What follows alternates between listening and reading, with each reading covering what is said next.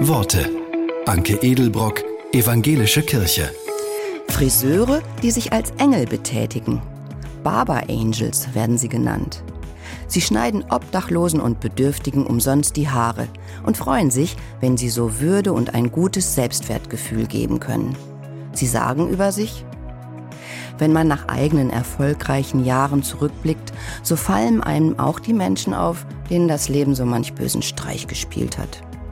Diesen Menschen wollen wir mit einer guten Frisur Selbstvertrauen zurückgeben.